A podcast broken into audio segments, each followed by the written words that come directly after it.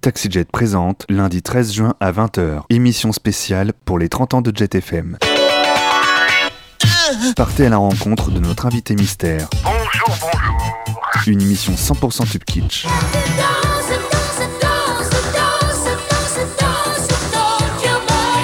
Un habillage sonore spécialement conçu pour l'occasion. Radio action, action. TaxiJet spécial 30 ans de Jet FM, lundi 13 juin à 20h. Salut Jet, il est 20h.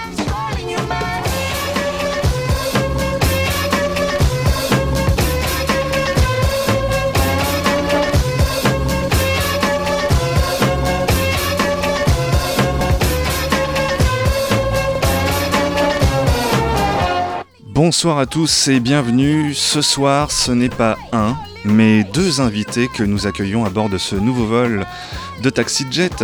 En effet, à l'occasion de la présentation de leur dernier film, Théo et Hugo dans le même bateau, au festival Ciné Pride, nous avons le plaisir de recevoir les réalisateurs Olivier Ducastel et Jacques Martineau. Ducastel et Martineau ont notamment réalisé Jeanne et le garçon formidable en 98 avec Virginie Ledoyen et Mathieu Demy, mais aussi Drôle de Félix en 2000 avec Samy Boisgila, Ma vraie vie à Rouen en 2002 avec Ariane Ascaride ou encore Crustacés et coquillages en 2005 avec Valéria Bruni-Tedeschi, Gilbert Melki et Jean-Marc Barr. Nous aurons donc l'occasion d'évoquer ce soir Théo et Hugo dans le même bateau que nous avons vu et dont on vous parlera tout à l'heure. Mais pour commencer, pour commencer, le tube kitsch. C'est français, c'est kitsch et à TaxiJet, eh ben on adore ça. Et cette semaine, le tube kitsch a décidé de s'intéresser au groupe Griffon que nous avons eu euh, déjà l'occasion d'écouter dans TaxiJet et comme on a eu la chance de les voir en live ce week-end à l'occasion du premier anniversaire de Station Service à Rosé, eh bien voici l'aiguille du loup pour démarrer ce TaxiJet. Le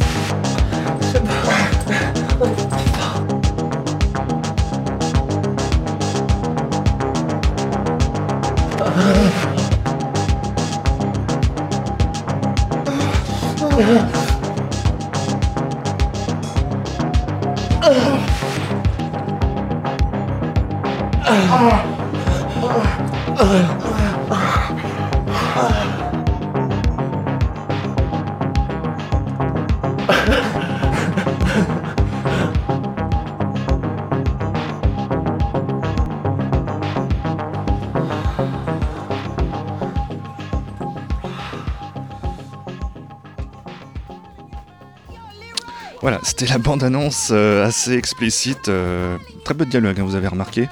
Euh, bande-annonce donc de Théo et Hugo dans le même bateau. J'espère que Laurence Garnier n'écoute pas Taxi Jet parce que il y a fort, il y a- à craindre après pour la, la sub pour Jet FM. bon bref, Théo et Hugo donc se sont rencontrés dans un backroom parisien, au beau milieu d'une partouze, à tel point d'ailleurs. Et c'est ce qui amuse nos réalisateurs, c'est que pendant les premières scènes du film, on ne sait pas trop du coup qui sera Théo et qui sera Hugo. Ah oui, euh, ah bon, euh, t'as joué dans, t'as joué quelle scène toi dans euh, Théo Hugo? Euh, Bah euh, moi j'ai joué le troisième cul que l'on voit à gauche quand Hugo se fait sucer. Bon, autant vous dire que de suite que les premières scènes du film sont crues, non simulées, totalement assumées. L'ennuyeux d'après nous avec ce genre de film, c'est malheureusement le sentiment d'avoir déjà vu ce genre de scène et cette façon de filmer maintes et maintes fois, et de se désoler que le cinéma gay ne sort pas de ses clichés et ne se renouvelle pas vraiment. Heureusement, le jeu des acteurs va sauver ce qu'il reste du film, Théo et Hugo s'apercevant trop tard qu'ils ont fait l'amour sans se protéger alors que l'un des deux est séropositif. Olivier Ducastel et euh, Jacques Martineau sont dans Taxi Jet. Si ça veut bien partir, alors c'est quel... Oui, c'est celui-là. Ah oui, c'est celui-là.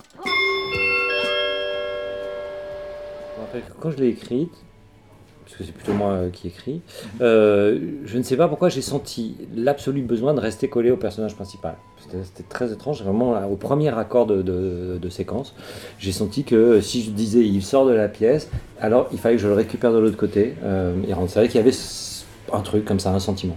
Et après, au fur et à mesure du travail, en fait, le projet a évolué entre une nuit complète avec une ellipse au milieu, 28 jours, euh, c'est-à-dire 4 week-ends, hein, c'est Oui. 4 week-ends. Et puis euh, à la fin, en travaillant avec, euh, avec notre producteur Chaumet, on s'est dit que non, non, non, que c'était pas une bonne idée et qu'il fallait se ramener sur, au contraire, une nuit, 1h30. Et là, on est vraiment arrivé au temps réel. Mais dans toutes les versions, il y a toujours eu un sentiment de temps réel. Alors, pas, pas euh, aussi continu dans, dans cette version. Parfois, c'était fragmentaire. C'est-à-dire, Quand c'était sur 28 jours, chaque, euh, Ouais. chaque week-end Chaque était, week-end était- chaque week-end était était traité en traité bloc comme- temps réel. C'est-à-dire, à, chaque fois, c'était deux heures de, sur quatre week-ends. voilà. Mais, mais la, version très ramassée, c'est venu vraiment euh, à l'extrême fin dans la dernière, dans la dernière version. C'était pour renforcer le côté narratif de l'histoire, de, de- de vouloir euh, accentuer cette, euh, cette, euh, cette histoire d'amour qui, qui naissait. C'était pour densifier en fait euh, les, ce qui se passe entre les personnages, euh, pour euh, avec à peu près les mêmes éléments en fait de fiction, de de- d'interaction entre eux, de dramaturgie. Euh, euh, si effectivement ça s'enchaînait, ça produisait un effet beaucoup plus, ça, ça, ça créait une tension en fait et une intensité dans, dans le- la rencontre qu'on avait moins effectivement quand à peu près les mêmes événements et les mêmes questionnements des personnages l'un vis-à-vis de l'autre euh, étaient répartis sur, sur, sur quatre week-ends, oui c'est sûr. Bon, par ailleurs, je crois qu'il y avait aussi, comme on, partait sur un film qu'on savait euh, qu'on voulait faire un film sans argent, je crois qu'on a eu un peu le même rais- raisonnement que Varda euh, sur Cléo de 5 à 7. Quand on n'a pas beaucoup d'argent, qu'est-ce qu'on fait? Et c'est vrai que je sais que quand elle a conçu Cléo, qui était un film pas cher, hein, elle savait que c'était avec très peu d'argent, elle a pensé le temps réel, c'est bien.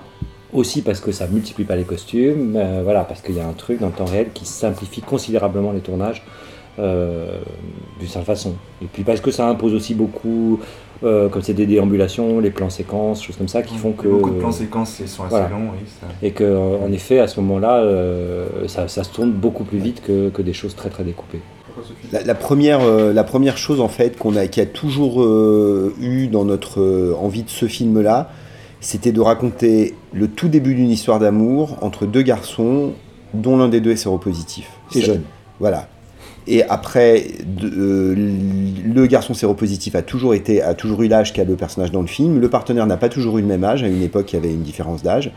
Euh, mais c'était vraiment ça les éléments et c'était euh, co- comment effectivement le, fait d'être séropositif en fait ça interfère dans le, désir amoureux et ça, ça crée une distance, des inquiétudes, voilà, ça, ça, ça, ça, ça complique la vie, quoi.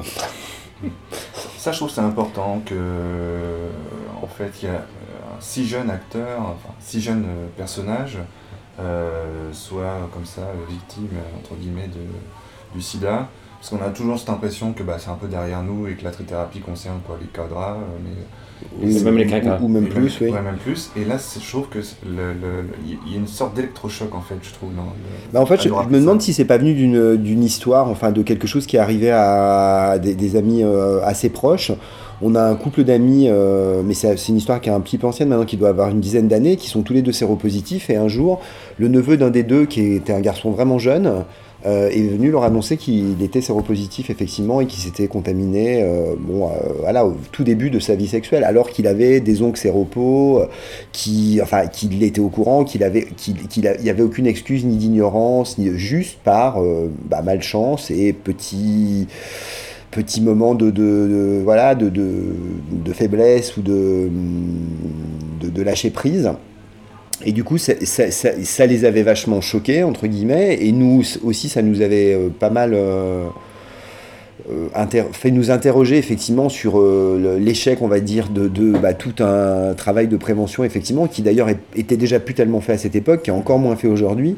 Je crois que le nombre de contaminations euh, est pratiquement stable en France depuis une dizaine d'années. Il y a le même nombre de gens euh, en fait qui deviennent séropositifs aujourd'hui. Et dans les nouveaux séropositifs, il y a, il y, a, il y, a, il y a des gens de tous les âges, mais il y a beaucoup de jeunes gens quand même. Oui, je, je crois même que malheureusement, depuis quelques temps, on voit remonter la courbe des- Ouais. de la prévalence chez les moins de 25 ans. Plutôt très très inquiétant. Mais enfin, en même temps, on l'a pas fait dans cette optique-là. hein. C'était, Non. c'était Non, non, euh, c'était pas- c'est des choses qui nous reviennent comme ça, évidemment. Puis à partir du moment où nous, on décide de, de travailler sur un personnage comme celui-là, on vérifie quand même euh, l'actualité, ce qu'il en est, si c'est... euh, voilà. Je trouve que la, la- la scène de, où euh, ils vont aux urgences et l'infirmière les reçoit et elle lui, elle lui explique le traitement qu'il va devoir subir pendant 28 jours, elle est particulièrement bouleversante. Tant mieux. Ah, c'est gentil, oui. Mais c'est une vraie... C'est, pas une infirmière, c'est une interne. Et Et c'est c'est une une vraie. interne. Ouais. Non, c'est une vraie interne et c'est même, on va dire, une pres- presque une vraie consultation, hein, dans la mesure où c'est c'est un passage qui n'est. Le seul passage du scénario qui n'était pas rédigé. J'avais euh, raconté ce qui s'y passait, mais il n'y avait pas les dialogues, évidemment, parce qu'on voulait absolument pas que ce soit comme ça. Euh, donc nous, on- quand on a rencontré euh, Claire, donc, qui, qui joue l'interne, puisque malgré tout elle joue, hein, même si c'est euh, une vraie comédienne, on lui a Une vraie interne. une vraie interne. On lui a fait lire le scénario, on en a parlé. Bon, on s'est mis d'accord quand même sur, euh, disons, le protocole. Pour, en particulier, j'ai pensé que c'était important qu'elle ait le scénario pour qu'elle redise pas des choses que les personnages eux-mêmes se disent entre temps. Mais après, on les a lâchés en direct live, c'est-à-dire que euh, on n'a pas à répéter. On a mis la caméra face aux deux garçons et, et pour Et elle le a fait la premier plan, et consultation. elle a fait la consultation comme elle aurait fait euh, avec d'autres, ce qui fait que, euh, franchement, si vous revoyez, euh, sur le visage des garçons, on voit des effets de surprise. Ouais. Et c'est pas, c'est pas joué, c'est vraiment les comédiens qui s'attendaient pas tout à fait à ces questions-là, qui, qui trouvent encore plus précises, encore plus troublantes que ce qu'ils attendaient. Et c'est vrai que le coup de la Madeleine, ils savaient qu'il allait devoir la manger. Mais c'est vrai qu'en même temps, entre c'est savoir qu'on va devoir la manger et se retrouver devant la caméra, devoir le faire, ça se voit vachement et c'est hyper mignon. Il, il sait pas quoi en faire. On a fait pas mal de recherches avant, justement pour avoir l'idée de ce qui s'y passait, le temps que ça prenait. Euh, la logique dans les, hôpitaux parisiens n'est pas exactement toujours la même selon les hôpitaux. C'est vrai que nous, on a dû adapter en fait euh, la circulation aux contraintes de tournage. C'est que normalement à l'hôpital Saint-Louis, on est, il y a, il comme c'est un très gros hôpital, il y a une pharmacie hospitalière qui est ouverte 24 heures sur 24. Donc en fait, on est censé aller chercher les médicaments à la pharmacie et prendre les médicaments devant, devant la pharmacienne. Mais ils ne voulaient pas qu'on tourne à la pharmacie puisqu'elle est ouverte 24 heures sur 24. Mais il y a d'autres hôpitaux plus petits où en fait l'interne va chercher le kit et le donne au patient. Donc du coup, on a adopté cette solution-là qui était un peu plus cinématographique. Mais voilà, mais, mais sinon, on a effectivement, on voulait vraiment euh, que ça respecte le parcours. Et en particulier sur cette question de la prise des médicaments, c'est vrai que dans un premier temps, on, s'était mal renseigné. Et donc on avait prévu de faire sortir les personnages avec les médicaments et qui prennent en fait les médicaments. C'est pour ça qu'on avait eu qui cherchaient à manger, non pas parce qu'ils avaient faim, mais parce qu'ils avaient besoin de nourriture pour. Et en fait, euh, pas très longtemps avant le tournage, on a découvert que non, non, pas du tout. Les médicaments se prennent devant quelqu'un de l'hôpital. On laisse pas, surtout que eux, ils sont deux, mais dans la plupart des cas, en fait, les gens viennent consulter seuls. Et donc, pour pas qu'il y ait de risque. euh, de renoncement, de trucs un peu suicidaires. Euh, on considère que si la première prise est prise euh, devant quelqu'un du milieu médical, normalement après les autres prises sont prises plus facilement. Donc du coup on a fait un peu euh, branle-bas de combat pour, intégrer ça effectivement au film. En fait ça nous a rendu vachement service que ça se passe comme ça et par rapport à la scène avec l'interne parce que c'est vrai que je crois qu'il y a vraiment quelque chose qui joue entre trois dans justement dans ce moment de pré- préparation, euh, manger la madeleine, prendre des médocs et puis surtout parce que du coup dès qu'ils sont sortis de l'hôpital en fait tout ce qui a à voir avec la, la médicalisation est derrière euh, les personnages et du coup on peut s'intéresser à autre chose et ça nous a permis d'avoir un dernier tiers de film effectivement qui est qui n'est que sur le, le fait qu'ils fassent connaissance et plus et complètement détaché effectivement des inquiétudes euh, ou de, Enfin, en tout de cas, la question médicale quoi. Ouais. Mais après, sur la, la précision, je crois que. D'abord, c'est que je crois que c'est que. je- Alors, bon, tout ça dit, il y a des entorses quand même. Hein, dans une- Voilà. Euh, si, on avait, si on avait été des réalisateurs roumains, ça aurait duré beaucoup plus longtemps et vous auriez eu droit normalement à la prise des constances, prise de sang, etc. etc. et il, il pourrait y en avoir pendant plus de temps. Cela dit, on avait vérifié qu'à 5h du matin à Saint-Louis, il était possible aussi qu'ils fassent pas ce genre de choses, chose parce qu'il est tard, que tout est fermé, etc. etc. et puis qu'ils en ont un peu marre et que, euh, bon, euh, il y a un moment où ils expédient un peu les choses. Mais, mais je crois que c'est parce que c'est aussi quelque chose quelque chose qu'on aime beaucoup. Moi, c'est enfin tous les deux quelque chose qui peut nous énerver dans les films quand tout d'un coup on voit des choses qui sont très approximatives par rapport au réel qu'on connaît. On se dit ouais, bah, c'est de la fiction, mais quand même. Euh, puis moi, ça faisait assez longtemps que je fantasmais sur, la possibilité de jouer au réalisateur roumain. C'est-à-dire vraiment, euh, genre, on va vous faire un truc euh, tel que ça se déroule. Et c'est vrai que là, c'était l'occasion parce que parce qu'en effet, c'est une visite à l'hôpital qui peut se dérouler relativement vite. Le temps qu'on propose est relativement réaliste par rapport à ce qui se pratique surtout à Saint-Louis. Après, je sais qu'il y a d'autres hôpitaux et en province, c'est pas toujours le cas. À partir du moment où on a installé, en fait, ce, je dirais c'est une sorte de pacte avec le, spectateur, du coup, on accepte que tout un tas de choses qu'on ellipse d'habitude dans les films, comme effectivement le fait d'attendre que la borne fasse bip pour libérer le vélo, le fait que quand on raccroche le vélo, on attend effectivement que ça soit repassé au vert pour être sûr que voilà. Bah, tous ces trucs-là, en fait, euh, c'est normal de les laisser dans le film puisque, puisque le film joue sur, euh, sur, sur cette euh, oui euh, sur, sur, sur cette idée du temps réel et, et on a on a vraiment euh, non non même essayé de faire les, les, trajets en, en, respectant enfin, le, le plus possible effectivement la géographie des lieux. On a fait de temps en temps des petites ellipses qui peuvent se voir, mais je suis pas sûr à la première vision parce que c'est quand même des espaces qui sont assez grands. Et, puis il y en a une ou deux qui se voient pas du tout, euh, que, vraiment des, Parisiens de ce quartier-là pourraient repérer.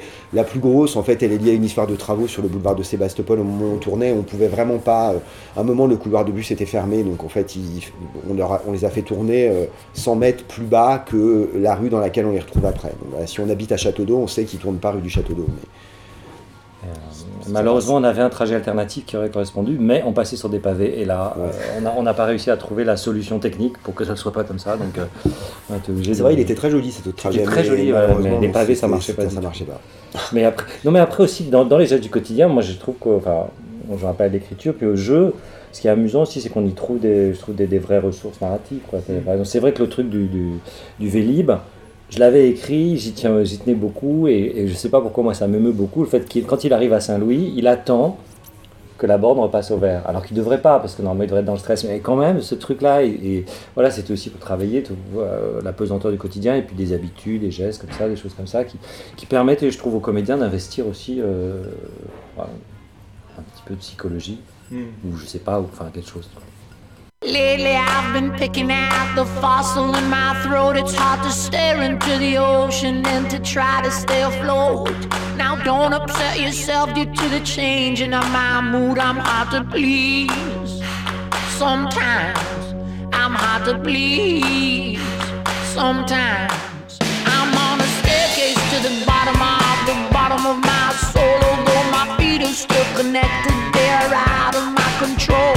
And please yourself from worrying on my behalf. I'm hard to understand.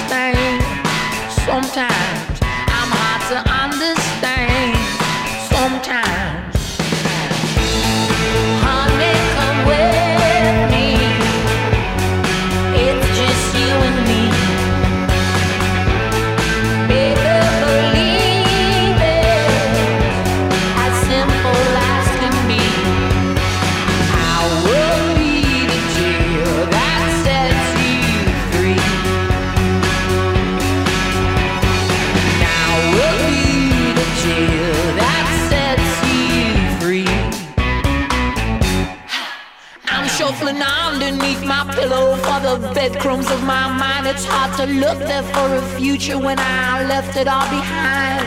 And please don't condescend and say I heard this one before. I'm hard to please. Sometimes I'm hard to please.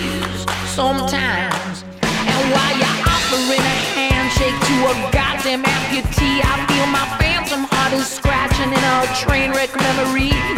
And please don't try to kill me with one rectifying glance. I'm hard to understand.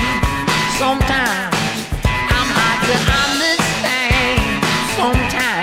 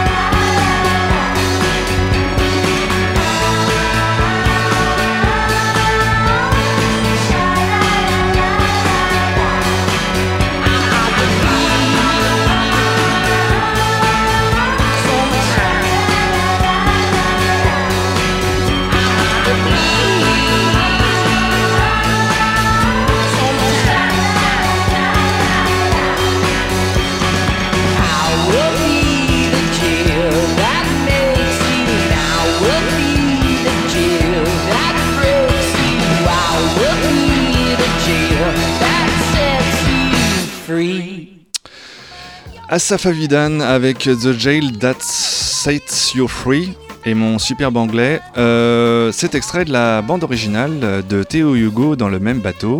Et ben on retrouve tout de suite, sans plus tarder, nos invités du soir, Jacques Martineau, Olivier Ducastel. Suite de notre entretien avec euh, ces deux réalisateurs à l'occasion donc de la conférence de presse qu'ils ont donnée pour la présentation de leur dernier film. Lui explique euh, la posologie, enfin l'interne, pardon, elle lui explique la posologie, les, les- les conséquences, euh, les conséquences aussi euh, de, de- de- les effets secondaires que ça, que ça va en- engendrer. Ça nous renvoie tout de suite à, enfin, c'est la conséquence de ce qu'il y a au début du film, hein, et, et ces- actes sexuels qui se déroulent euh, dans le backroom. Moi, ça me rappelait un peu aussi le, le- le- le bouquin de Guillaume Dustan, Nicolas Page, qui explique un peu, un peu tout ça, quoi, qui, euh, qui, Mais qui- j'ai pas lu. Non, Dustan, j'ai jamais pas lu moi non plus, désolé. J'ai du mal avec Dustan. Mais, oui, bah, c'est- c'est pas un proche, mais euh, ça, ça rappelle un peu ça en fait, cette idée de voilà, il, il- il a une vie sexuelle comme ça très libérée, et puis bah, ma- malgré tout, il doit suivre un traitement de choc, de trithérapie. Oui. Enfin, Dustan était plutôt un adepte du bareback. euh, dans le film, c'est pas exactement ça, justement. C'est Mhm. pas du bareback, c'est euh, l'accident. Et c'était vraiment d'ailleurs une des choses qui nous intéressait beaucoup. euh. Ah, Après, quand on a eu l'idée euh, de ce récit, je trouvais moi ce qui m'intéressait dans justement ça, euh, le moment où il faut prendre les médicaments, comment il faut les prendre, la posologie, euh, les effets secondaires et tout ça, c'était en gros euh, est-ce que l'amour résiste à cette épreuve quoi? Parce que franchement, quand vous imaginez que vous venez de rencontrer quelqu'un il y a une heure, vous avez un crush sexuel incroyable, c'était formidable, et tout d'un coup vous vous retrouvez devant une infirmière qui vous promet des diarrhées pendant 28 jours. Je sais pas pourquoi, mais c'est pas très sexy. Quoi. Et c'était c'était ça qui nous intéressait. Enfin vraiment, c'était. C'est pas tellement de considérer que c'est la conséquence de, de, de, ce qu'ils ont fait. Voilà, c'est un accident, ça arrive, effectivement, ça entraîne ça. Mais euh, c'était aussi de, les entraîner dans cet étrange parcours où euh, l'amour, de- en, en 1h30, va devoir affronter des choses qui sont normalement euh, plus tardives. Quoi. On commence à s'intéresser aux problèmes digestifs de son copain quand on vit ensemble et que ça fait déjà quelques mois ou quelques années qu'on s'aime et pas au bout de 35 minutes. Mais ce qui est sûr, c'est qu'on avait espéré, en en ayant, en n'ayant évidemment pas l'assurance avant que le film soit tourné, mais on avait espéré que euh, dans cette scène, mais aussi peut-être dans le grand moment où effectivement de, la petite engueulade, où, quand ils sont avec les kebabs euh, au bord du canal, le- les images, en fait, le souvenir effectivement de ce qu'ils ont vécu dans la backroom puisse revenir effectivement à l'esprit du spectateur. Et c'est pour ça aussi qu'on voulait effectivement que la rencontre euh, dans le sex club dure assez longtemps pour que ça crée vraiment des souvenirs en fait chez le spectateur qui puissent ensuite re- revenir euh, en mémoire à d'autres moments du film. même si on parlait tout à l'heure effectivement du fait qu'il y a quand même encore beaucoup de gens qui se contaminent aujourd'hui, je pense que l'annonce de la séropositivité aujourd'hui pour quelqu'un, même si c'est dramatique, même si on sait que ça va avoir des conséquences, enfin pour le moment en attendant euh, des traitements miracles euh, jusqu'à la fin des jours de, de- la personne qui, qui devient séropositive, ça n'a pas quand même le, le- côté euh, condamnation à mort que ça pouvait avoir il y a 30 ans. Donc ça crée une inquiétude, mais pas non plus... euh, Oui, mais je crois aussi surtout là, pour les personnages. D'abord, ce qui nous intéressait, c'est que, que très vite, ils rentrent en fait dans la gestion. C'est-à-dire comment on gère, et gérer, ça ne gère pas dans la panique, ça gère bêtement, on est à l'hôpital, euh, en attendant, enfin bon, voilà. Euh, je crois pas trop à l'hystérie, même si euh, moi, les quelques amis, enfin bon, quelques copains je connais qui ont fait ce genre de sottise, ils étaient pas, en très bon état quand même, hein, ça, ça met un peu, ça met un peu dans tous ces états, euh, voilà. Euh, mais pour moi, c'était aussi parce que... euh, bah, quand même, Théo, il, il est quand même tombé très très très amoureux de Hugo, donc il, prend, il prend quand même vachement sur lui. Quoi. Et c'est Hugo qui panique le plus en fait, parce qu'il se dit je vais le perdre. Enfin, il s'est passé un truc terrible et ça va mal se passer entre nous. Mais l'un et l'autre, pour moi, ils prennent, ils font vraiment, ils prennent vraiment sur eux tout le temps, tout le temps, tout le temps dans la dernière heure du film pour, euh, bon. euh, il s'est passé quelque chose entre nous qui était très beau. euh, ça, peut pas, ça peut pas finir comme ça. Mais en même temps, je, je sais pas, je pense que même dans la vraie vie, intérieurement, vous êtes dans une panique totale, mais à partir du moment où vous rentrez dans le système à l'hôpital, quoi, qu'est-ce que vous pouvez faire? À part vous asseoir, et, effectivement, à l'intérieur, on est dans, tous ces états, mais cinéma, il peut pas montrer l'intériorité. Et puis après, ben, on attend désespérément, et puis quand on est devant, devant l'interne, elle vous raconte les choses, et puis, euh, puis il faut faire. Mais c'est vrai que euh, les gens de, de la pharmacie hospitalière nous ont raconté qu'ils recevaient des gens vraiment dans un état euh, très désespéré, et, et- et pas que des gays, et pas que des jeunes gays. et souvent, ils nous avaient parlé de, Mm. de personnes, genre limite troisième âge, quoi. Des gens de 60 ans qui avaient fait des conneries, euh, et pas gays, hein, des, des- des hétéros comme ça, euh, des, des messieurs qui arrivent, et, et qui, effectivement, pour eux, être tout d'un coup confrontés à la menace de- du sida par une chose tellement irréelle qu'ils sont, mais comme des enfants, quoi. Euh, un autre film. ah, c'est un autre film. Là, malgré tout, c'est des gays. Alors, euh, même si on oublie, euh, quand on est homo, au fond de soi-même, on sait que quand même euh, le risque est, là. Enfin, euh, que, que le risque d'être confronté au virus, il est, il est réel. De toute façon, il y a quelque chose, dans, honnêtement, dans, dans la structure du film qui est assez proche d'une structure de road movie, en fait. Euh, et dans le road movie, la tradition, c'est quand même de rencontrer des gens, euh, et, ces gens-là, en général, vous parlent d'eux. C'est ça. Donc c'est vrai que ça reprend un peu ça. Hein, puis il y, a- déjà même le, premier mec à l'hôpital, c'est pas parce qu'il est désagréable qu'on peut l'oublier. Euh, il fait partie quand même de, ces trois rencontres, plus évidemment l'interne, qui est aussi une des rencontres. Donc ça partait un peu de là, de, retrouver cette tradition du road movie.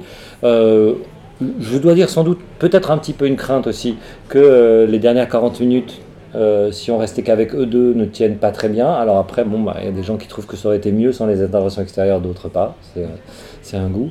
Euh, et effectivement, une fois qu'on a eu euh, posé ça plutôt comme principe, après dans, le travail d'écriture, je crois qu'il y avait, euh, et puis après à la réalisation, dans le jeu avec les comédiens, les choses importantes pour nous, c'était c'était en effet que de, montrer que la relation amoureuse ne les ferme pas complètement au reste du monde. Et qu'en fait, au contraire, le fait d'errer comme ça avec à la fois leur amour et leur angoisse faisait que, au fur et à, parce qu'au fur et à mesure, si on regarde bien les trois rencontres, au fur et à mesure, ils s'ouvrent de plus en plus à, à l'écoute des autres. Euh, et que d'un autre côté, les autres, en les voyant comme ça si unis l'un avec l'autre, ont envie de leur parler et de leur parler de ce qu'ils sont, de leurs désirs, euh, du fait qu'ils auraient été trop amoureux. Enfin, voilà, comme s'il y avait, euh, bon, parce que je- ouais, ça c'est la part utopie qui est un peu crétine du film. Ouais, ben l'amour c'est vachement bien, c'est une force, je sais pas, ça embellit le monde, ça vous ouvre aux autres. Enfin, je sais pas. C'est pas un hasard si le, le, vendeur de kebab est syrien? Non, c'est pas un hasard, mais non, c'est un système, un système assez marrant parce que j'ai eu envie de ça, non pas à cause de, de- de la crise des réfugiés et de la guerre, enfin encore que la guerre avait à voir avec ça, mais parce que il se trouve que sur le boulevard de Belleville, euh, là où nous habitions, et maintenant j'habite seul, euh, il y a une boutique qui est tenue par des Syriens et une fois voyant un, un savon d'Alep au début de- du déclenchement du siège d'Alep, je lui dis mais comment se fait-il que vous ayez des savons Il a commencé à me raconter sa vie et à me dire justement euh, qui ils étaient, d'où ils venaient, tout ça. Et j'avais trouvé ça super intéressant, très touchant et voilà. Et je m'étais dit ah il faudra le replacer. Ouais. Il se trouve que entre le moment où on a écrit et euh, le moment où on a tourné, la, la- la crise s'est quand même fortement accentuée dans l'été. Euh, mais si vous écoutez bien, c'est un personnage qui dit bien qu'il n'a pas, il n'est pas parti au moment de la guerre. Mais aussi parce que moi j'ai rencontré, j'adore. C'est toujours compliqué de, de- faire parler les immigrés parce qu'on ne sait pas trop comment euh, leur dire. Parce qu'à chaque fois, leur dire Et vous venez d'où? C'est un peu injurieux, quoi. Enfin, c'est comme si on les agressait. Mais j'adore les entendre parler de leur histoire. Et je, voilà, je me rappelle aussi une rencontre avec un, un chauffeur de taxi iranien dont j'étais persuadé qu'il avait quitté l'Iran en 78, mais pas du tout. Il était parti bien avant et ça faisait donc très longtemps qu'il vivait en France. Et c'était super passionnant de parler avec lui et de savoir aussi qu'il rentrait. Enfin, voilà. C'était un peu ça. Mais du coup, on était content. Enfin, on était content aussi d'avoir écrit au Syrien parce que, bah oui, euh, en ce moment, euh, voilà, Mhm. c'est une chose importante. Et il y a la femme de ménage aussi que, qui rencontre dans, que Théo et Hugo rencontrent dans le premier métro, qui est, euh, alors j'ai j'ai cru entendre qu'elle était de, qu'elle venait de Yvetot. Ouais, Ouais, bien il dit ça, oui. C'est un clin d'œil euh, à ma vraie vie à Rouen ou pas? Ah, on n'y a pas pensé. Ça non pourrait être ça. En fait, c'était plutôt un... le clin d'œil était plutôt pour Annie Ernaux, mais euh, voilà. Mais ça marche aussi avec Rouen, évidemment, parce que alors- Mais, euh, mais c'est alors le là pour le coup l'inspiration du personnage est aussi liée euh, au fait que quand il est sorti, on avait beaucoup aimé euh, tous les deux le, Quai d'Ouistreham de Florence Aubenas. Et on avait même, je crois que c'est la seule fois que j'ai appelé un éditeur pour savoir si les droits étaient libres. On m'a réuni en me disant Vous êtes genre la 20e mille personne à appeler, de toute façon elle veut pas céder les droits. Donc bon, d'accord, très bien. mais, mais du coup, c'est vrai que parmi toutes les choses qui étaient très belles effectivement dans ce texte, il y avait le fait qu'elle euh, racontait des parcours de femmes effectivement qui, qui, pouvaient avoir des parcours de vie hyper différents et qui à la fin se retrouvaient toutes à faire le ménage effectivement euh, sur les ferries. euh, et du coup, on voulait qu'il rencontre une femme, ça c'est sûr, et on voulait qu'il rencontre une femme un peu âgée. Donc du coup, ça, ça s'est associé dans notre esprit avec la possibilité de... de C'est se- toujours bien de rappeler que les réformes successives des retraites sont une saloperie. Je crois que c'est bien, enfin, faut le dire, quoi. Euh, Au cas où on euh, au cas où les gens aient oublié, c'est dégueulasse, c'est que celles qui vont le plus morfler, c'est les femmes. Et puis euh, Théo et Hugo traversent aussi l'Est parisien, hein, qui était euh, aussi le théâtre malheureusement de- des attentats. Et c'est un, un hasard un peu. euh, Ah, c'est complètement un hasard puisqu'on a tourné avant, ouais. mais c'est super bizarre, ouais. parce qu'en fait on était en montage pendant les attentats et que le, lendemain des attentats, quand on est arrivé dans la salle de montage, on s'est regardé euh, tous les trois, puisqu'on arrivait séparément, et on, a, on avait la même idée en tête tous les trois, donc le monteur Jacques et moi, qui était que quand même par un espèce d'étrange hasard de montage, le, carrefour où il y a le carillon, en fait, c'est le seul endroit du parcours qu'on ne voit pas dans le film et qui, est, en fait est remplacé par le moment où il a les visions des garçons euh, autour du lit. Et c'était toujours, ça a toujours été monté comme ça. Or, le carrefour, on l'avait, filmé, bon, pas hyper bien, mais, mais il, existe dans les rushs. Et on l'avait, effectivement, parce que c'était un tout petit peu long. Là aussi, il y a une micro. On a utilisé le- le- les souvenirs des garçons pour euh, euh, Ellipser, très un, un des virages, parce que ça faisait beaucoup être à gauche, à gauche. Bon, bref, donc voilà.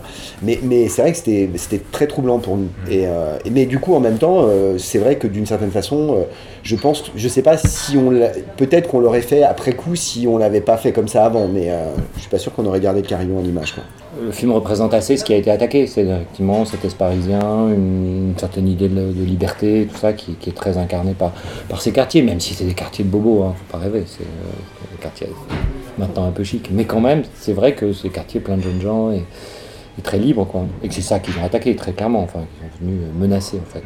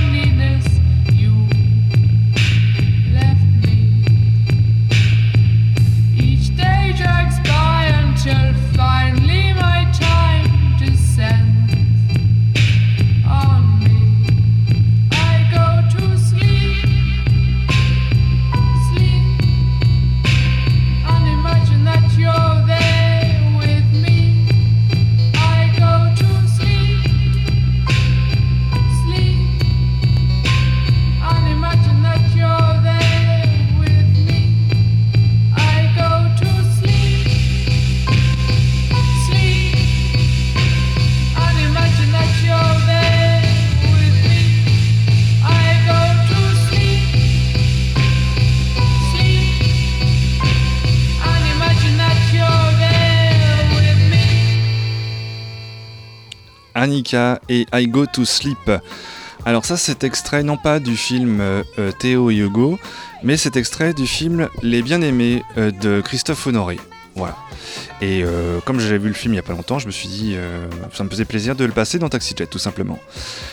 Dernière partie de notre entretien avec euh, Jacques Martineau et Olivier Ducastel. Alors le festival Ciné Pride 2016 s'est vu amputer euh, sa subvention que lui euh, attribuait de coutume la région Pays de la Loire, prenant prétexte pour justifier cette décision fallacieuse que l'association LGBT qui porte le festival donc faisait la promotion de la GPA, la gestation pour autrui. Alors, qui n'est d'ailleurs pas une méthode exclusivement réservée aux homosexuels hein, pour avoir des enfants, et TaxiJet forcément ne pouvait manquer l'occasion d'alerter nos deux réalisateurs sur le sujet. Il y avait cette idée effectivement que pour filmer euh, le début comme on avait envie de le filmer, il fallait probablement mieux aller vers des inconnus. Mais je crois aussi qu'il y avait l'envie que, que Théo et Hugo soient des, soient des visages qu'on n'a jamais vus.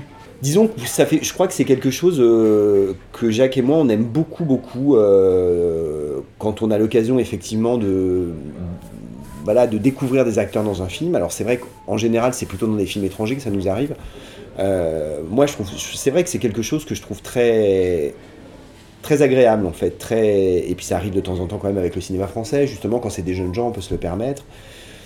Euh, c'était pas du tout pour c'était pas du tout pour jouer les Pygmalions, c'était Non. vraiment, euh, c'était vraiment, euh, bah, euh, voilà donc cette idée, cette idée qu'effectivement il fallait vraiment que ça soit des gens qui, adhèrent totalement à notre projet pour nous suivre euh, dans, cette idée de d'essayer de trouver une façon de représenter la sexualité le plus simplement possible. Donc ça, c'est pas quand même évident pour beaucoup d'acteurs. C'est vraiment euh, la frontière infranchissable. Donc on a rencontré ces deux garçons pour qui ça semblait pas infranchissable. Et puis euh, après, on n'avait pas nécessairement peut-être anticipé ça de façon aussi forte, mais euh, le fait aussi, donc le fait effectivement de filmer des gens qui n'ont pas encore été filmés ou très peu filmés, et euh, peut-être que la surprise qu'on a eue, c'est d'avoir la chance effectivement de filmer ces deux garçons dans une telle complicité de jeu que moi, c'est vrai que j'ai passé tout le tournage à avoir l'impression de filmer des vrais amoureux, quoi. C'était très très étrange. Et c'était vraiment, je pense, le plaisir qu'ils avaient l'un et l'autre de participer au film et d'être l'un avec l'autre pour vivre cette expérience co- comme acteur, quoi. Après, je crois que c'est du coup assez favorable à la première séquence quand même. Parce que si Théo est vite identifié parce qu'on l'a isolé, euh, Hugo, enfin, je pense qu'il y a quand même un flottement pendant un certain moment. Qui donc est euh, Hugo? Ou alors, voilà, euh, qui vont être les, les protagonistes? C'est sûr que si c'était Pierre Ninet, euh, vous l'auriez su tout de suite. Mais c'est un des problèmes quand même des comédiens connus, hein, c'est que du coup, euh, Ah bah oui. ah, quand vous euh, commencez le film, dès que vous voyez leur tronche, vous savez qui est le personnage principal. hein, euh, Alors après, évidemment, on peut les tuer dans une baignoire, mais euh, Oui, ou les, ou euh, on peut s'amuser aussi à faire arriver la star un peu en retard, Ouais. euh, que un truc que le cinéma. Oui, mais malheureusement, son nom est, Bien, est bien toujours le premier sur Oui, le non, mais bien carton. sûr, mais donc c'est juste que tu l'attends. Tu dis, euh, d'ailleurs, avant qu'elle arrive, tu te dis, mais euh, pourquoi elle n'arrive pas? Étrangement, le, le, le peu de moyens, c'est totalement transformé en équipe ultra réduite. C'est une petite équipe, mais on avait quand même une équipe euh, qui était finalement pas tellement plus petite. euh, euh, bon, il y avait qu'un seul assistant, il n'y avait pas de script, il n'y avait pas de maquillage, pas de coiffure, donc oui, ça, ça- il n'y avait pas besoin non plus. Mais, mais il y avait quand même une équipe image conséquente, enfin pour la vu la taille du film, c'est-à-dire qu'il y avait un, un- un chef-op caméraman qui avait une assistante. Il y avait un machiniste quand même pour aider à porter la caméra, parce qu'il y a beaucoup de caméras à l'épaule, donc pour soulager le chef-op. Et il y avait une, une électro, en fait, qui euh, a toujours... euh, les acteurs sont très légèrement éclairés tout le temps, en fait, quand ils sont filmés de face dans, euh, dans la rue la nuit, donc avec un truc portatif et tout. Mais donc, voilà, il y avait, il y avait pour le son, il y avait un ingé son, un perchman, enfin, c'était... Non, en fait, le, le- les économies, elles sont pas faites là-dessus, elles sont faites sur le temps de tournage, sur les moyens de tournage qui sont assez légers, c'est un appareil photo un peu sophistiqué, euh, customisé en caméra avec des objectifs de cinéma, mais c'est pas une caméra. Euh, c'est pas le- le- l'enregistreur son le plus, le plus prestigieux. Bah, c'est des du matériel qui, qui est très bien, que les techniciens savaient très bien utiliser surtout. Euh, mais qu'est-ce que je voulais dire? Les Oui, voilà, non, mais voilà, le- c'est les salaires en fait. C'est qu'on a fait le film avec une équipe de très jeunes techniciens. C'était tous leur premier long métrage. Et du coup, tout le monde est payé au SMIC, ce qui, voilà, c'est Ah ça. non, c'est pire que la loi M. Connery. hein. Il n'y a, pas- d'heure- sup la nuit, rien, rien, rien. non, il n'y avait pas d'heure sup, il n'y avait pas de tarif de nuit. Non, on n'a pas fait d'heure sup, c'est les tarifs On de nuit, pas de fait, on ne pouvait pas faire d'heure sup, puisque de toute façon, à la fin des 8 heures, ils se mettaient à faire jour. Donc ça, c'était pratique, ça rassurait tout le monde. Ouais. Mais, Mais, c'est pas euh, notre habitude non plus. Mais Non mais voilà, mais donc du coup effectivement, en fait c'était tout le débat avec le producteur quand on a commencé à lui parler du projet et tout le comment dire l'inquiétude qu'il pouvait avoir par rapport à nous, au à notre parcours, aux films qu'on a fait avant, aux conditions dans lesquelles on avait fait les films précédents, de savoir si on était vraiment fait- prêt à faire un film dans ces conditions-là, c'est-à-dire effectivement à tourner très vite. Alors c'est vrai qu'on on a tardé un tout petit peu à se dire ce que ça voulait dire très vite, comme on- les films précédents, on les avait plutôt fait en 6 semaines. Moi j'avais l'impression que si on arrivait à tourner en 4 semaines, ça serait très vite. Le jour il m'a dit 3 semaines, j'ai un peu fait puis trois semaines de 5 jours, hein, parce voilà, qu'on a déjà fait des, des, Ouais, des ouais. six semaines de Donc six voilà, jours. et après pour les techniciens, euh, ça ça a été plus simple, on en a parlé plus tôt, et dès que effectivement j'ai compris que la seule solution pour faire ce film, euh, c'était de faire euh, avec une équipe, enfin à des gens, avec des gens à qui on proposerait le SMIC, il m'a semblé que la seule, le seul euh, moyen, enfin la seule solution un peu honnête, on va dire, de faire les choses, c'était vraiment de proposer à des jeunes gens. euh, pour qui ce serait aussi une expérience professionnelle. Et donc, en fait, pour tous les techniciens du film, c'est leur premier long métrage. Ça justifie pas complètement euh, de. Voilà, s'ils avaient pu être mieux payés, ça aurait été mieux. Mais, mais je pense que, en tous les cas, pour eux, il n'y avait pas de. Avant ce film-là, ils avaient toujours fait des films euh, où ils étaient parfois même moins payés que ça, ou payés comme ça, mais euh, sur des projets de court métrage, ou voilà, sur des toutes petites périodes. Là, c'était quand même, bah, finalement, pour eux, trois semaines de tournage, c'était trois semaines déclarées. Pour certains, il y avait quand même quelques jours de prépa qui étaient payés en plus. Donc, euh, Moi, surtout. euh, c'était, euh, il y avait un échange, je dirais, honnête entre, entre, euh, entre le- le- l'expérience et, le, et le salaire. Mais moi, j'ai toujours pensé à l'autre sens, c'est que surtout, ce qui est très agréable, c'est que comme il n'y a pas d'argent, le producteur ne peut pas nous dire qu'on ne va pas travailler avec quelqu'un qui n'a pas d'expérience. Oui, il y avait ça. super délicieux d'avoir le droit de dire bah non, on prend des jeunes gens, ils ont 26 ans, 27 ans, ils n'ont jamais rien fait, mais c'est- ils étaient tous très très forts. Et c'est super sympa, quoi. Enfin, de, de, de, leur- de leur offrir d'être des chefs de poste, euh, de faire un, un film complet, voilà. Ce que tout le monde ignore, c'est qu'il y a quand même un chaînon manquant entre euh, nos films gros euh, chers et entre-temps, on a quand même fait nous aussi notre adaptation de Juste la fin du monde de Jean-Luc Lagarce. Et c'est pareil, c'est un film qu'on avait tourné, très petite équipe, euh, 10 jours de tournage. Euh, voilà, c'était deux fois plus cher que celui-ci quasiment. Mais parce que là, les- tout le monde était payé euh, au Au tarif. Mais on a, on- voilà, c'est- pas notre première expérience d'équipe très légère. Et C'est pas la première fois, par exemple, je lave les fringues des, des, des- des acteurs, je l'ai déjà fait. Euh, et euh, de tournage très rapide. On, on s'était on s'était fait la main quand même sur, euh, sur le Lagarce déjà. Mais c'est c'est pas à cause des scènes de début qui ont empêché les, les financeurs traditionnels de venir? Euh, on n'a même pas tellement cherché à aller, à aller- à aller les, les trouver puisque c'était évident qu'ils ne viendraient pas. Donc, euh. Mais c'était pas, c'était Ah, pas que le début, parce pas. que le, le- le- le peu de. Donc le, le- le- le producteur n'a pas fait lire le scénario à Arte, parce que c'est un processus décisionnaire qui est très très long, donc ça il voulait même pas. Euh, je pense que le scénario a été lu par Ciné Plus, mais qu'il a semblé plus évident à Chomet en fait d'attendre que le film soit tourné, voilà, pour euh, éventuellement leur reproposer. Euh, et ensuite, on a quand même juste demandé l'avance, on a, sollicité l'avance sur recette. Et là, effectivement, les retours de l'avance sur recette, ils étaient tellement, on va dire, à côté de la plaque. C'est-à-dire qu'à la fois, il y avait, on a senti quelque chose comme une sorte de suspicion à notre égard par rapport au début. C'est-à-dire, ils l'ont écrit, mais ils vont pas savoir le faire. Euh, où ils l'ont, où il y avait ça, il y avait ouais c'est de la provoque, ça va être que de la provoque, enfin bon, enfin il y avait quelque chose en tous les cas sur le, un manque absolu de confiance dans ce qu'on avait écrit et dans nous par rapport au début, et euh, aussi quelque chose sur l'inintérêt du reste de l'histoire. Oh là là, mais le reste de l'histoire, euh, c'est que de la prévention, c'est ennuyeux, c'est didactique. Bon, on se dit bon d'accord. Donc effectivement sur le papier, ça va pas le faire. Donc on va faire le film pour leur montrer que, on espère, ce n'est euh, ni euh, comment dire euh, en dessous de ce qu'on voulait euh, montrer de, de- voilà du sex club, euh, ni euh, ni platement euh, informatif et didactique.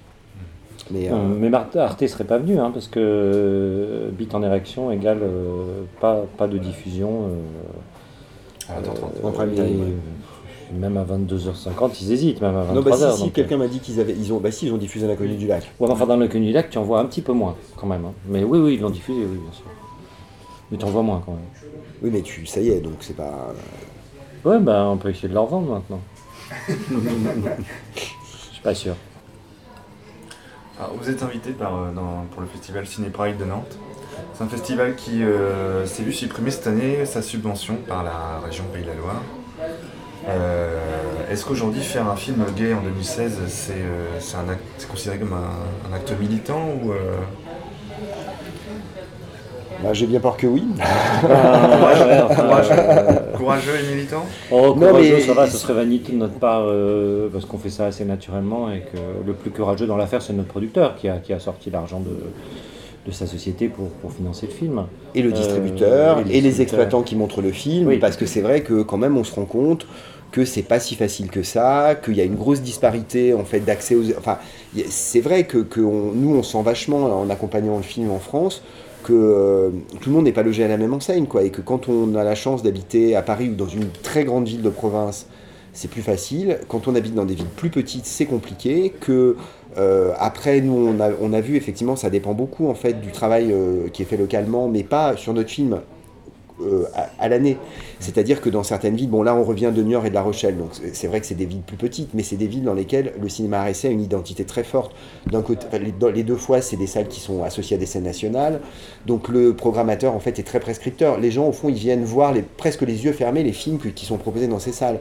Euh, hier soir, euh, à Niort, on avait un public, mais alors que le, film était aussi présenté en fait dans le cadre d'une soirée euh, LGBT, ouais. voilà, il y avait un public hyper mélangé en termes d'âge. euh, on n'a pas demandé aux gens quelles étaient leurs préférences sexuelles, mais enfin c'était clair que c'était voilà euh, divers. Euh, sur les âges, ce qui n'est pas toujours le cas, parce que c'est vrai qu'il y avait quand même des gens plus jeunes. On a parfois le sentiment que on a fait des projections devant des publics de gays où il n'y avait pas de gens de moins de 30 ans.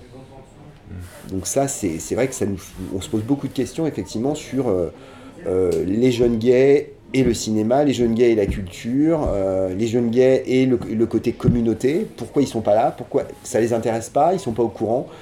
Dans beaucoup de salles, justement, dans euh, par exemple, à on, a, remarqué ça à Toulouse. À Toulouse, le directeur de la salle nous a dit mais ils ne viennent pas dans cette salle, ils ne, connaissent pas la salle. Donc ils, vont, ils, vont, ils vont voir des... ils, ne vont voir des films plus à réessai que s'ils passent au multiplex. Donc voilà, il y a, un vrai euh, problème de, transmission en fait de, la cinéphilie, des lieux de cinéma. Euh, Bon, ça n'a pas directement à voir avec la question LGBT, mais, euh, mais donc du coup, quand on rajoute en plus la difficulté effectivement de produire un film dont a priori sur le papier les gens pensent qu'il ne va être que pour des gays, alors que nous évidemment notre rêve de réalisateur c'est que le film soit vu plus largement. Mais euh, c'est donc c'est le cas dans, dans certains, certains pays ou certaines euh, villes et pas dans d'autres. Et en fait, nous on n'a pas beaucoup de prise là-dessus. Mais militant, on veut bien, hein, c'est pas un problème. Je trouve ça bien. Oui, oui, il faut. Mais même, euh, même, même si honnêtement, on n'a pas du tout pensé comme ça la première partie, euh, enfin, la première scène comme quelque chose d'assez. Enfin, pour faire chier les bien-pensants, euh, in fine, euh, ça ne me déplaît pas. Enfin, sauf que l'association Promouvoir, comme je disais hier, je suis totalement désespéré, ne s'est pas manifesté, mais euh, que ça les ennuie, très bien. Voilà, dire aussi qu'il faut résister à cette pression morale qui est quand même très très forte sur les films, sur les expositions, enfin, sur les arts plastiques, etc. etc. Aujourd'hui, il y a une régression quand même très forte hein, dans, le droit de représenter ce qu'on veut représenter, et en particulier tout ce qui a à voir avec la sexualité. Et euh, donc, il faut, ouais, il faut y aller. Maintenant, euh, le public gay ne nous suit pas toujours non plus. hein. Faut- L'acte militant, il est là aussi. C'est d'essayer de convaincre euh, les gays qu'ils ont le droit d'aller voir des films gays, par exemple. Mais qu'ils n'ont pas, ils ont pas besoin. Enfin, que c'est. Il n'y a aucune raison d'avoir honte de rentrer dans une salle euh, qui diffuse un film qui est ouvertement gay. Oui, ça, il n'y a pas de doute que Théo Hugo, euh, c'est difficile de ne pas le savoir. hein. Même l'affiche, enfin bon, on n'a pas voulu cacher les choses. Quoi. Il y a une petite phrase qui me fait rire, c'est quand euh, Théo et Hugo sortent des urgences euh, et donc ils remarquent qu'ils ont croisé euh, finalement que des femmes et ils s'exclament l'avenir appartient aux femmes et au PD. La nuit. La nuit. Ouais, la nuit quand même. La nuit. J'arrêterai d'écrire des phrases idiotes comme ça, parce que je ne sais Non, pas ça- exactement ce qu'elle veut dire, mais elle plaît beaucoup. Ouais. Non. Euh, mais c'est parce que c'est vrai qu'il y, a- y énormément de femmes qui travaillent la nuit, hein, de nuit. Et puis alors là, on l'a, revu, hein, c'est-à-dire que pendant le tournage, euh, c'est quand même très très impressionnant. Alors l'hôpital, c'est évident, il y a pratiquement que du personnel féminin, à part effectivement le personnel de gardiennage, mais surtout ce qui est très impressionnant, moi je trouve que c'est l'arrivée du premier métro. Euh, euh, quand on voit les gens sortir pour aller prendre le premier métro, mais c'est majoritairement des femmes, quoi. Et des femmes euh, colorées. hein. C'est quand même, ben, on sait bien ce qu'elles vont faire, hein, c'est le personnel qui va faire le ménage, etc. etc. Donc ouais, la nuit appartient aux femmes. Ils y font pas la même chose, c'est ça, c'est, c'est juste ça. Et,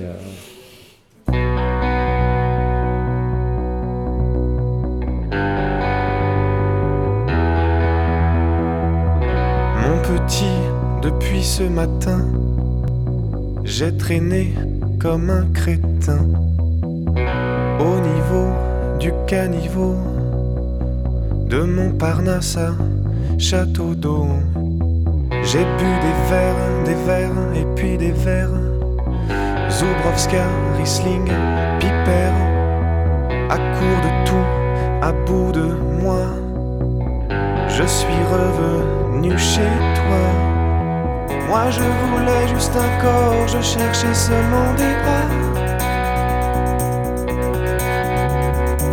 Un lit de réconfort, des délices sous les draps, mais hélas au lieu de ça, j'ai cru entendre je t'aime. J'ai pensé c'est son problème. J'ai cru entendre je t'aime. J'ai pensé c'est son problème. Peu importe que tu y crois, peu importe que je sois à bout de moi, à court de tout, mais pas de ça entre nous. Être un corps, je suis d'accord, t'offrir mes bras, pourquoi pas? Ok encore, pour rire en salir les draps, mais je crains que pour tout ça, tu doives entendre je t'aime. Tu dois entendre je t'aime. Je suis vieux, veuf et sectaire, un pauvre imbécile, secrétaire. Je suis beau, jeune et breton, je sens la pluie, l'océan et les crêpes au citron. Tais-toi un peu, petit trésor, tu as tout faux une fois encore. Suis très précieux, épargne-moi. D'accord, mais entre nous pas de ça. Être un corps, je suis d'accord. Je cherchais seulement des bras.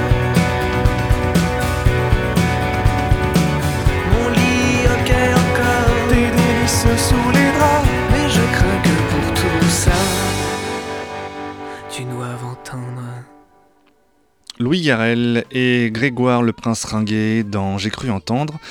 Extrait de la BO du film, encore un, de Christophe Honoré. Celui-ci, c'est Les chansons d'amour. Alors, exceptionnellement, on se retrouve la semaine prochaine euh, pour un Taxi Jet spécial euh, 30 ans de Jet FM. Et avant de retrouver Vivien, on se quitte avec une nouveauté, comme souvent. Les Kills ont sorti un nouvel album, Ash and Ice, et on va s'écouter Heart of... euh, non, c'est pas Heart of Dog. Il est où le titre? J'ai finalement j'ai changé en cours de route, c'est Doing It to Death. Voilà. Et puis bah, la semaine prochaine, surtout, ne manquez pas ça. TaxiJet présente lundi 13 juin à 20h, émission spéciale pour les 30 ans de Jet FM.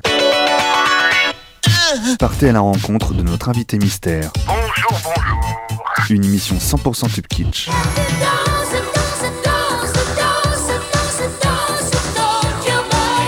Un habillage sonore spécialement conçu pour l'occasion. Radio action, radio action. TaxiJet spécial 30 ans de Jet FM, lundi 13 juin à 20h.